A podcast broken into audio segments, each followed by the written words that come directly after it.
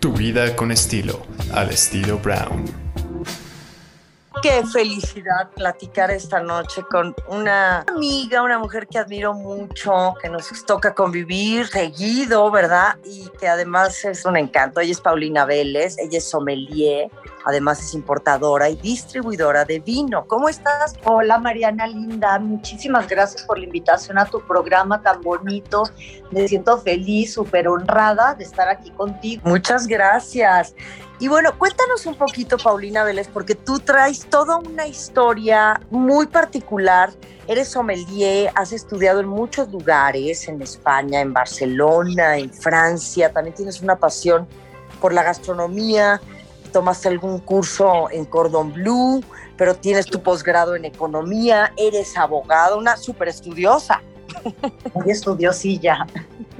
Este, feliz, encantada, pero ahora dedicada totalmente al mundo del vino. ¿Hace cuánto te decides dedicar al vino? Fíjate que originalmente yo vengo de Guadalajara y en algún momento, este, hace ya más de 20 años, decidí tomar un sabático y me fui a Barcelona y Nueva York y estuve allí estudiando sobre cocina y sobre vinos, como del tema de hobby, de gustos, que ya me encantaba.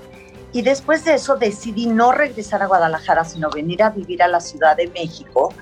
Entonces, pues llegué aquí, yo iba a buscar sobre lo que estaba trabajando, la parte financiera, económica, nada con el derecho y todo esto. Y surgió un trabajo en una compañía en Vinoteca para empezar a trabajar allí. Me encantó, eh, no, no conocía yo ni la ciudad.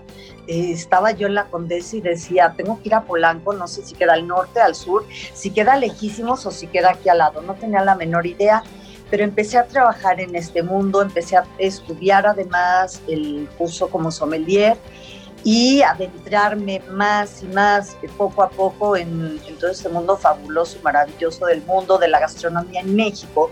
Y me tocó justamente un momento que para mí es muy valioso y muy importante, del nacimiento, pudiera yo decirle, todo esto son palabras mías, no es algo oficial ni legal, pero como el nacimiento de lo que sería el nuevo vino mexicano, que ahora pues yo este, también lo puedo apreciar, que está como viviendo una adolescencia, se está desarrollando, pero me toca toda esta parte cuando, bueno, ya estaba Monte Chanic haciendo sus vinos, ya habían empezado a transformar y a cambiar, a revolucionar todo este mercado, estos conceptos en el mundo del vino de nuestro país. Y de ahí surgen algunas cosas muy especiales, algunos hechos, aventuras, pudiéramos decirle, como lo que empezó a hacer Hugo da Costa quien había trabajado en Bodega Santo Tomás y en un momento dado decide lanzar su nuevo proyecto, que es el de Casa de Piedra. De manera totalmente independiente, incluso se llama Casa de Piedra porque esa es la que iba a ser su casa este, personal, no su bodega de vinos. Y la gente en la entrada de, de Ensenada, en San Antonio de las Minas, la conocían en la ruta del vino, decían, ah, pues la casa de piedra, y era ya como punto de referencia. De la casa de piedra a 100 metros, de la casa de piedra a la izquierda, de la casa de piedra te sigues o ya vas equivocado. Entonces, eh, cuando decide hacer su proyecto, dice, pues, a ver, no tengo como mucho capital, pero tengo esto que iba a ser mi casa y ahí plantamos la bodega, ya tenía los viñedos plantados alrededor, es un lugar muy bonito, pero entonces para financiarse con este proyecto, para no tener precisamente socios, únicamente a su familia, lo lanza en un concepto de futuros. Es decir, eh, él empezó a vender la cosecha, que la primera fue el 97, este, por anticipado. Entonces tú no sabías qué es lo que va a suceder. Nadie, no mucha gente íbamos en esa época en Senada alguna vez a mí me tocó ir justamente por Monte Chanic y por otra bodega que había nacido anterior a esto de Casa de Piedra, que era Chateau Camus. Entonces las fui a visitar. Conocí eh, a Hugo da Costa, conocí el concepto de Casa de Piedra y desde el concepto, como además venía yo del mundo financiero, me encantó. Eh, esto consistía, comprabas un futuro, que eran 10 cajas de vino, entonces yo me reuní con algunos amigos y empezamos a comprar un futuro, después dos futuros, y nos repartíamos las cajas entre los amigos que, que hacíamos esto. Entonces, ese fue como mi primer contacto con el vino mexicano, eh, comprando los futuros. Qué interesante, Paulina Vélez. Yo no sabía. Fíjate, porque hoy vemos esta, este crecimiento tan híjole, tan grande del vino mexicano y tú realmente has sido una promotora del vino mexicano, una defensora del vino mexicano, de, una crítica, no conoces de, tendencias, los vinos de culto, los vinos de boutique, la cultura de, del vino, el deleitar un vino como maridad. Y, y yo creo que hay muchísimo que hablar, pero me parece tan, tan interesante esto de comprabas, o sea, los vinos sin siquiera saber cómo iba a ser la cosecha. ¿Cuál era la garantía que tú tenías de comprar estos futuros? Pues mira, Hugo da Costa, que ya tenía un nombre, había hecho unas cosas en la bodega de Santo Tomás maravillosas, lanzó, eh, creo que, a ver, ahorita está viviendo otras etapas, otros momentos Santo Tomás, pero en ese momento Hugo lo lanzó no solo en el país y lo colocó en boca de mucha gente, este, y lo digo no solo sobre hablar de él, sino lo colocó en la boca de literal que mucha gente empezó a probar así de cómo vinos mexicanos.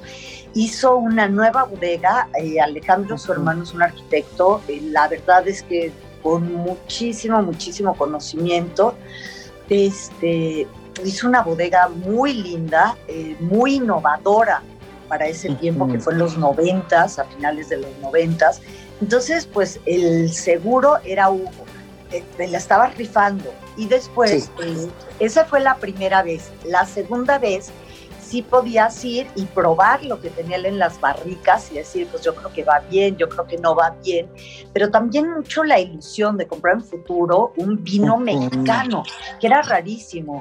En esa época en los restaurantes, fíjate, ibas y empezaban ya fuera por país su lista de vinos o por estilo de vino blanco, rosado, tinto. Y entonces hablaba de los vinos franceses, los vinos españoles, empezaba mucho por vinos europeos y tal, y en algunas cartas llegabas a encontrar algún vino mexicano y que hablamos de, en esas épocas como de Chateau Domecq, en Bay se Monte Chany como algo más novedoso, Santo Tomás y ya, pero no era algo como importante. La gente no estaba bebiendo vino mexicano, en general, no teníamos como la costumbre, decíamos que nuestros vinos no valían la pena. Y es aquí, este, bueno, es con Monte Chany y después con movimientos muy puntuales como este de Hugo, porque posteriormente lanzó otro proyecto. A ver, yo empecé también mi distribuidora, importadora y distribuidora en el 2001. Allí Hugo me dijo, yo quiero que distribuyas mi nueva bodega que se llamaba Ácrata, Aborigen que eh, pues era totalmente revolucionaria porque pues era ácrata, sin gobierno, este, y tenía unos nombres de vino singulares como Tacha, que además Tacha, todo el mundo decía Tacha como pues, una pastilla, ¿va? Este, como una tacha. Este, y Tacha era realmente un movimiento este, francés de origen que era totalmente revolucionario y sin cabeza, este, que a eso se refería, pero entonces a la gente este, decía, mira, no está mal probar este rosadito tacha este, que funcionó. Fue un lanzamiento en ese momento que fue muy diferente para todos los vinos mexicanos. En el Águila y Sol de Marta el primero y original que estaba ahí en Molière, y de una manera totalmente, digo, diferente, porque además trajimos tierra de los diferentes suelos de donde venían estos vinos que estábamos presentando este, y los pusimos en unas copas así con la explicación. Entonces era una gráfica, este, donde además en otras copas poníamos canela y pasas, este, incienso, donde tú podías encontrar eh, estos aromas en los diferentes vinos que íbamos a probar. Y los recibimos en la parte de abajo, tú te acuerdas del restaurante, que era una joya y que además fue el primer restaurante que puso una carta de vinos mexicana en primer lugar y completa. Exacto, que fue en Águila y Sol, de Marta Ortiz Chapa.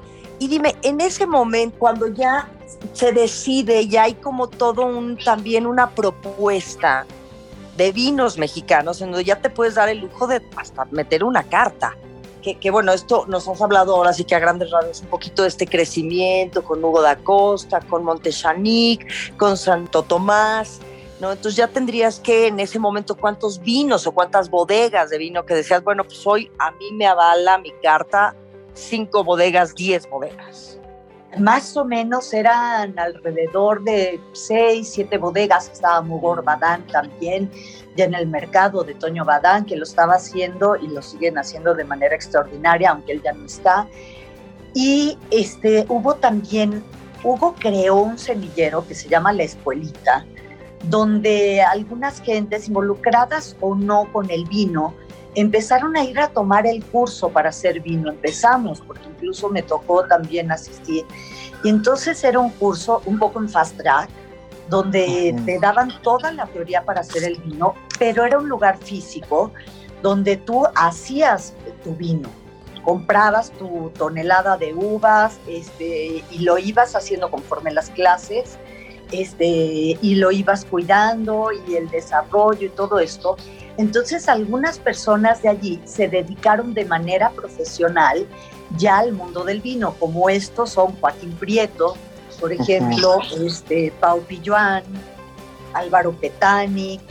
Este, hay un número muy, muy importante hoy en día de gente que estuvo en la escuelita. De hecho, les digo que no son enólogos, porque no estudiaron realmente la carrera de enología, pero que son los hacedores de vino. Algunos les gusta, a otros no, les gusta que les diga así.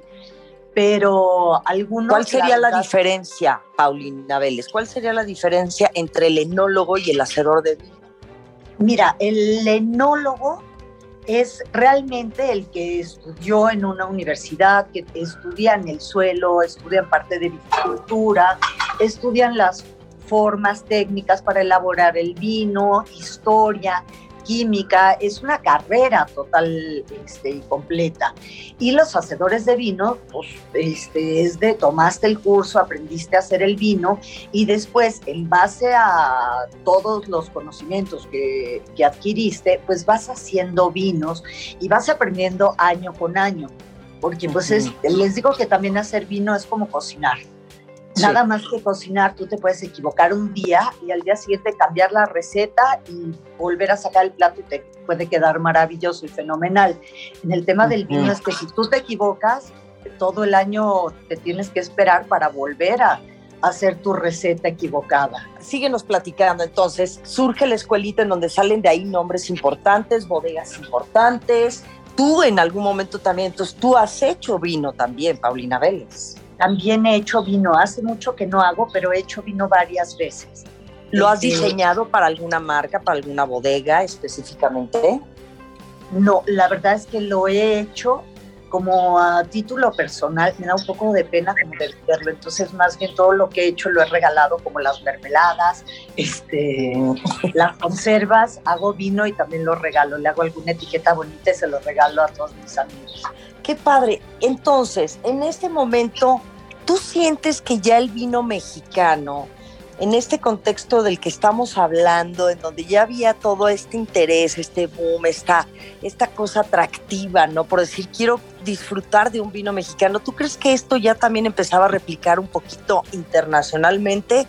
¿O todavía seguíamos como en este, en este México que estábamos apenas desarrollando los vinos mexicanos? ¿En qué momento damos ese paso al exterior?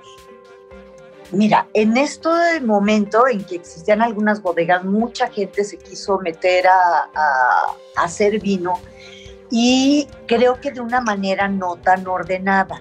Este, Creo que incluso lo decía y lo digo yo, creo que en ese momento era un momento muy hormonal en el mundo del vino porque eh, a veces eh, para arriba y para abajo, de por las buenas y por las malas.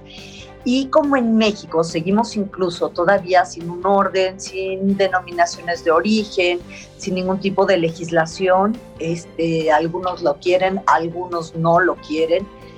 Entonces aquí el tema es que cada quien se va por la libre y hace lo que quiera. Hay algunos que tienen bodega, tienen enólogo, este, tienen viñedo, algunos tienen bodega y enólogo, pero no tienen viñedo y compran las uvas.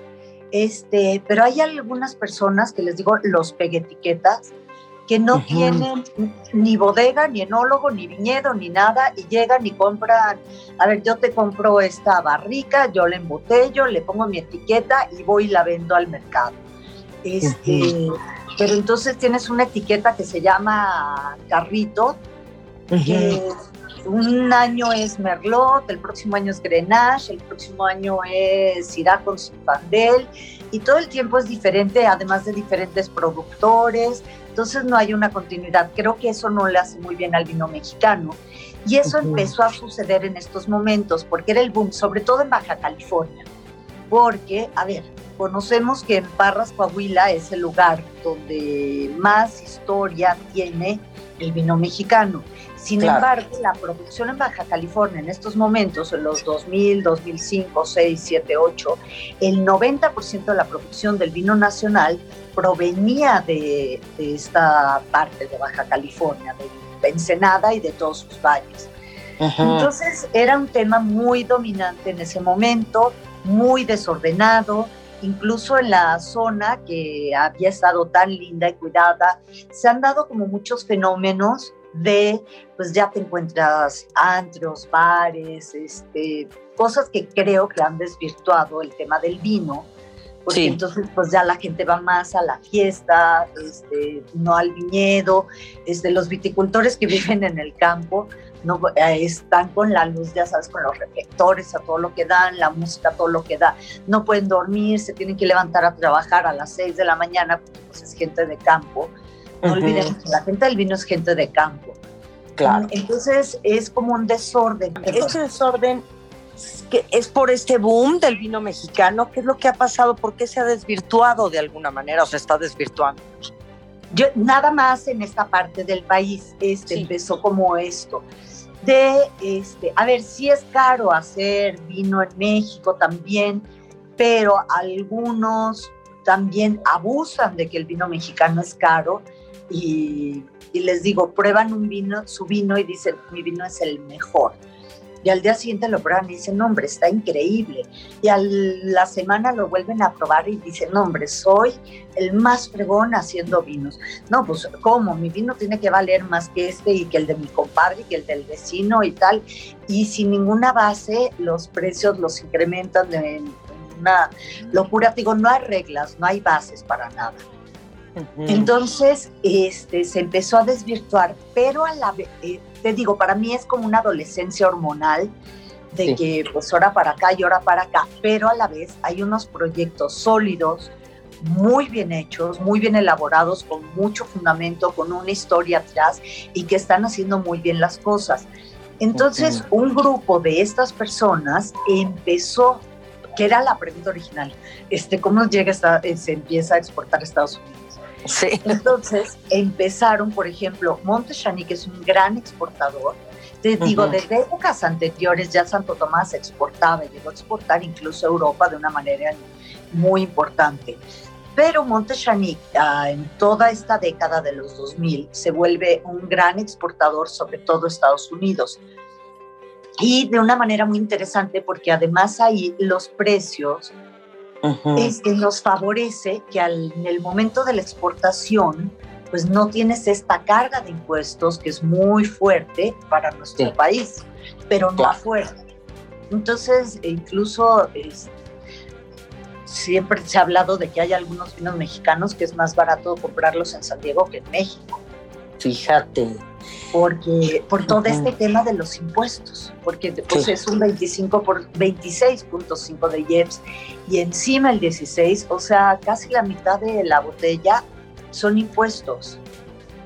Qué fuerte. Pensando en este momento, ¿en qué momento nos ubicamos cuando ya estos vinos, como mencionas, empiezan a exportar y, y empieza también a tener una presencia fuera el vino?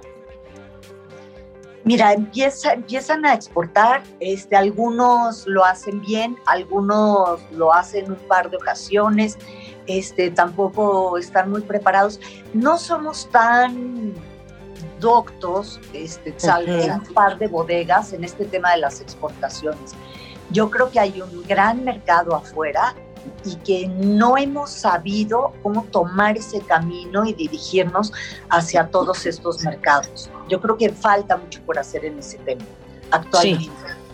Pero bueno, a la par, en el resto del país, empiezan, sobre todo en el centro del país, ya se hacía un poco de vino. A ver, este, otro día platicamos de la historia del vino en México y nos remontamos a siglos atrás. Pero bueno, ya sabemos que en siglos atrás, donde se llegó a elaborar vino en nuestro país, pues fue justamente en el centro del país. Y estamos hablando de los estados como Aguascalientes, como Guanajuato, como Zacatecas, toda esta zona eh, donde estaban precisamente las minas, donde había asentamientos de todos estos este, colonizadores españoles que se ubicaban en toda esta parte, sembraban sus vides para poder hacer sus vinos y todo eso. Entonces, en este tema encontramos que ahí empiezan, eh, se hizo después mucho brandy, eh, y hablo ya en el siglo pasado, a mediados, este, el viejo Vergel y todas estas cosas, pues en la parte de Aguascalientes, entonces había muchos viñedos, pero ya en esta época empiezan a injertar ya con uvas este, de vitis vinífera justo para hacer vino y eh, empiezan a elaborar vino en estos estados del centro del país. Entonces empiezan a surgir PUC, PUC, PUC, este, algunas bodellitas y esto se fue extendiendo y hoy en día encuentras, bueno, este, yo cada día descubro más lugares, más estados donde se está elaborando vino. Por lo menos de 14 o 15 estados en nuestro país donde hay bodegas ya formales. Estuve ahora hace un par de semanas en Ajijic, en Chapala, esta laguna que está en Jalisco y Michoacán, y en la parte de, enfrente de Ajijic hay varios viñedos. Y hace una semana tuve la visita de alguien en los altos de Jalisco que está haciendo vino y me hablaba, los probamos y creo que todos estos van por muy buen camino y están haciendo ya una asociación de productores de vinos de Jalisco. Y hay la asociación de productores del Bajío, porque en Querétaro, que yo creo que en estas zonas, específicamente en Querétaro, se hacen los mejores espumosos de nuestro país. Ajá. Creo que lo están logrando muy bien. Ahí ya estaba instalada la bodega de Freixenet desde hace muchos años y eso ha ayudado y y dado una proyección para que se elaboren más desde hace 20 años. También algunos este, curiosos empezaron a comprar uvas, empezaron a elaborar algo de vino espumoso con asesoría del enólogo en turno de, de Freixenet y ahora encuentro unas cosas maravillosas y digo que para mí los mejores espumosos hoy en día mexicanos están en esa zona. Sí, pero fíjate, cuánto tema del vino, que, te agradezco muchísimo que, nos platiques la historia, digo, en grandes rasgos. Yo te invitaría, Paulina Vélez, a que estés con nosotros, pues frecuentemente, que vayamos hablando un poquito y descubriendo la importancia también de esta industria en México hoy por hoy, porque creo que hay mucho de qué hablar. A mí, fíjate, sí me parece que hay todo un boom y una moda ¿no? Conocí hace unos días una chica que hace dos años empezó a hacer vino porque se le ocurrió. Y como dices tú, también hay mucha gente que ya ni siquiera es que produzca su vino ni que conozca su vino, simplemente no se apropian de esa bebida, le ponen su propio nombre, su propia marca. O que ha pasado mucho también con el mezcal, lo veo yo, ya no, no. Entonces, pues de alguna manera también desvirtúan la esencia y el origen, ¿no? Y, y, esto pues esta, esta esencia de lo que es el vino mexicano. Y entonces a veces uno dice, ay, sí, es la nueva, la nueva, no, hay una bola de, de, marcas y de, y de nombres y de presentaciones y de etiquetas y de bodegas y que ya es un mundo que también dices, ¿por dónde le entro, no? Claro. No, y es que hay como mil temas para desmenuzar, así como rico, sabrosito, porque hablamos un poco de generalidades, pero bueno, yo feliz y encantada. El día que tú me invites, ya, ya este, puesta y feliz. Bueno, entonces, nada más compártenos para cerrar un poquito. ¿En qué momentos se encuentra el vino hoy en México en este 2021, Paulina Vélez?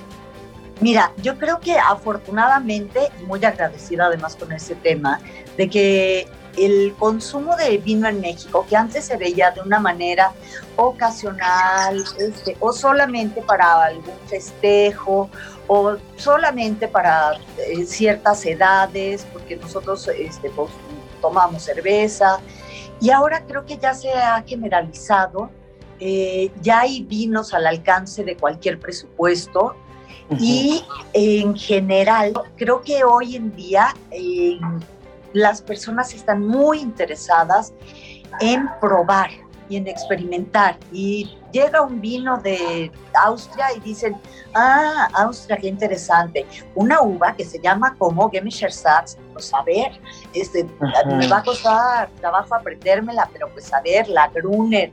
Este, no, los vinos alemanes son malos.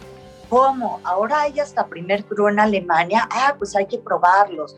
Y llegaron los vinos de Croacia. Y, o sea, la gente está experimentando, probando, se aventura en general, tanto jóvenes como mayores. Eh, ya encuentras en muchas mesas, ahora sí en la mayor parte, pues una copa de vino al menos. Bueno, porque sabes que también a mí me gustaría, digo, además de que nos cuentes de la historia del vino en México, también ¿cómo saber cuál es el vino que te gusta? Siendo que, o sea, habiendo tantas propuestas de vino, entonces, démosle y también para la gente que, pues, que se acerque a ti, ¿dónde podemos seguirte y dónde podemos estar en contacto contigo, tus redes sociales? Claro que sí, mira, es, en Facebook y en Instagram soy este, Paulina Vélez, en Instagram estoy como La Bruja Pau, perdón, en Twitter y en Facebook igual, en Instagram como La Bruja Pau. Este, y allí me encuentran para cualquier duda, feliz. Perfecto, querida. Te mando muchos besos, muchas gracias y hablamos muy pronto para seguir aprendiendo de todo lo que tú nos puedes transmitir a través de este mundo del vino tan fascinante. Muchas gracias. Bye bye.